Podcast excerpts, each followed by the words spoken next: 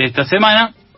La legislatura porteña en el día de ayer, eh, a partir del bloque mayoritario de Juntos por el Cambio, Vamos Juntos y sus versiones, es decir, el PRO, la Unión Cívica Radical, el Partido Socialista, juntaron los votos para aprobar una serie de proyectos inmobiliarios que estaban en juego.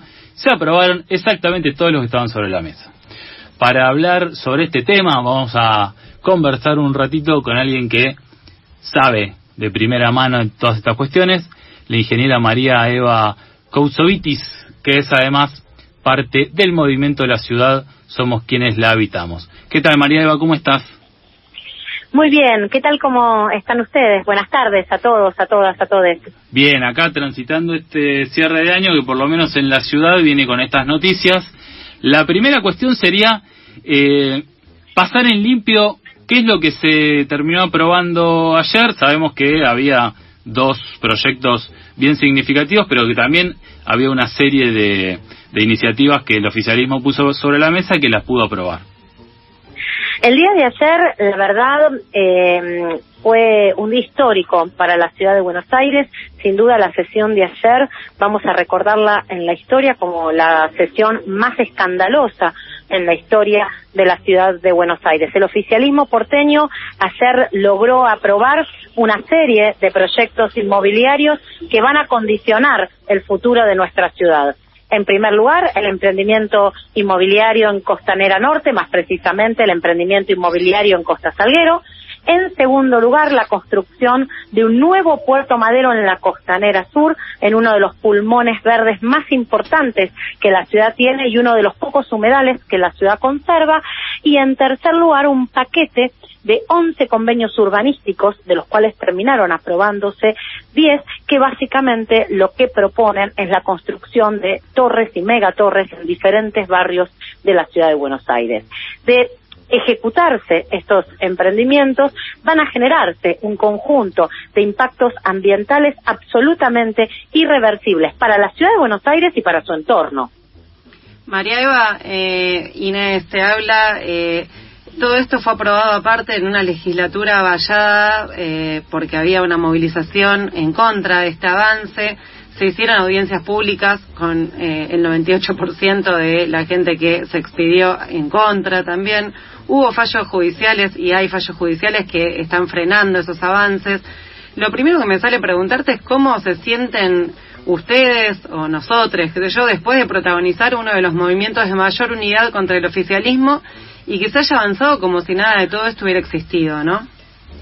Bueno, eh, la verdad que por un lado, sin duda, una gran frustración desde el año pasado que venimos eh, las asambleas, los movimientos y las organizaciones de la ciudad de Buenos Aires planteando el rechazo, en primer lugar, al emprendimiento planteado para Costa Salguero, en segundo lugar, este año, a el emprendimiento inmobiliario que propone la construcción de torres de 145 metros de altura en uno de los pocos humedales que la ciudad tiene al lado de la reserva ecológica y también un rotundo rechazo a estos convenios urbanísticos que habilitan la construcción de torres. Hemos participado de bicicleteadas, de festivales, de radios abiertas, de semaforazos y además de haber sido miles quienes le dijimos que no a estos emprendimientos.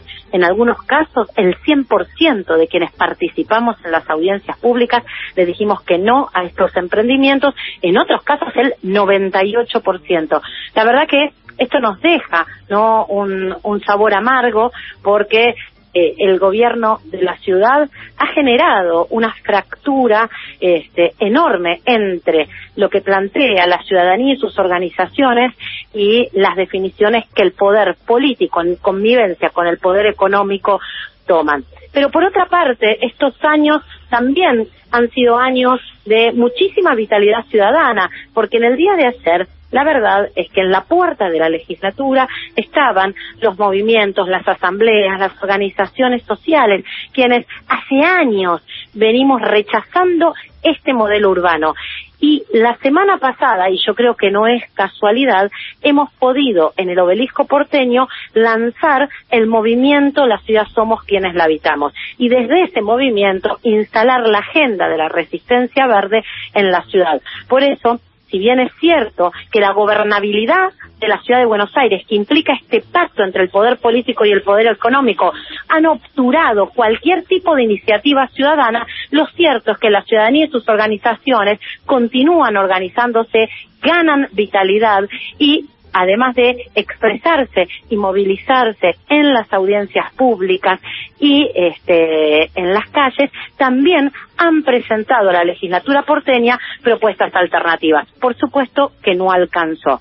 Dentro de esas propuestas alternativas podemos encontrar el proyecto de Costa Salguero, ese proyecto alternativo para construir un parque público en Costanera Norte. También podemos mencionar el proyecto de Costa Urbana para poder recuperar ese predio de casi 72 hectáreas y darle como destino una reserva ecológica podemos mencionar la ley marco de espacios verdes que contó con muchísimo apoyo de asambleas y organizaciones y que está también presentado en la legislatura porteña y por supuesto las iniciativas judiciales de la ciudadanía y sus organizaciones que han logrado frenar la venta ilegal de 100 hectáreas de tierras públicas y que hoy tienen frenada la venta del predio de Costa Salguero. El gobierno lo que aprueba hacer es un cambio de norma urbana, pero la venta del predio continúa frenada en la justicia. y por supuesto que vamos porque si bien eh, vos eh, comentás toda esta organización que se viene gestando y, y, movilizando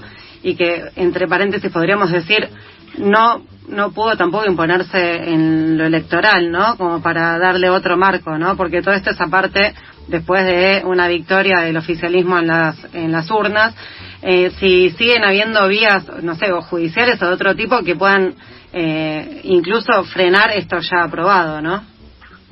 Mira, el predio de Costa Salguero, la venta del predio de Costa Salguero está frenada en la justicia. La verdad que fuimos las organizaciones, también estuvo ahí presente en esa acción la diputada mandato cumplido Gabriela Cerruti, quienes detuvimos la venta de Costa Salguero y vamos a recurrir a la justicia para poder frenar el emprendimiento en costa urbana y también los 11, en este caso 10 convenios urbanísticos. La realidad es que en el caso de costa urbana vamos a acudir a la justicia porque además se aprueba este proyecto sin respetar las mayorías que nuestra Constitución establece para este tipo de emprendimientos. ¿Y por qué? Costa Urbana, Costa Salguero y los convenios urbanísticos, además, no cuentan con ninguna evaluación previa de impacto ambiental, violando lo que establece el Acuerdo de Escazú, el Plan Urbano Ambiental y también, en el caso de Costa Urbana, lo que establece la propia Constitución de la ciudad. Así que vamos a asistir y recurrir a, a, la justicia y vamos a continuar organizándonos en el marco de esta agenda de la resistencia verde, justamente para poner poner en evidencia que lo que acá está discusión es un modelo urbano. Lo que acá queremos discutir es un modelo de ciudad completamente distinto. Porque de consolidarse. Este modelo de ciudad que hace décadas nos vienen proponiendo, basado en la destrucción de nuestras superficies verdes, en la destrucción y en el despojo de nuestro patrimonio, de nuestra memoria, de nuestra identidad, de nuestros bienes comunes, sin duda vamos a continuar sin dar respuesta a los problemas estructurales que la ciudad tiene, las inundaciones, el problema habitacional, la emergencia ambiental y climática que la ciudad atraviesa la ciudad de Buenos Aires viene sostenidamente aumentando su temperatura máxima anual a la par que vamos destruyendo nuestras superficies verdes. La ciudad de Buenos Aires hoy tiene condenada a uno de cada seis habitantes a una situación de emergencia habitacional. Y en la ciudad de Buenos Aires, el distrito más rico de nuestro país, una de las ciudades más ricas de nuestra región, con un presupuesto per cápita equivalente a importantes ciudades de Europa, no ha podido resolver el acceso al agua potable de 400.000 porteñas y porteños que habitan en las villas y asentamientos de la ciudad. Por eso es que este modelo de despojo que hace aproximadamente 30 años se consolida en la ciudad de Buenos Aires es de fondo lo que está en discusión. Y lo que ayer se aprobó es la síntesis de ese modelo, una ciudad planificada a partir de los negocios inmobiliarios concentrados del sector inmobiliario. Clarito, María Eva, te agradecemos mucho por la comunicación. Seguramente en lo que resta del año no sabemos, pero sí en el 2022 vamos a volver a contactarnos. No, por favor, muchísimas gracias a ustedes y bueno, los mantendremos al tanto porque seguramente la semana próxima iremos a la justicia en relación a costa urbana y a los convenios urbanísticos y continuaremos adelante con la agenda de la resistencia verde acá en la ciudad de Buenos Aires porque de avanzar con esta planificación urbana, Buenos Aires va a continuar inundándose cada vez más, entre otras cosas. Estamos en contacto, gracias por la comunicación era la ingeniera María Eva Koutsovitis, parte del movimiento de la ciudad Somos quienes la habitamos.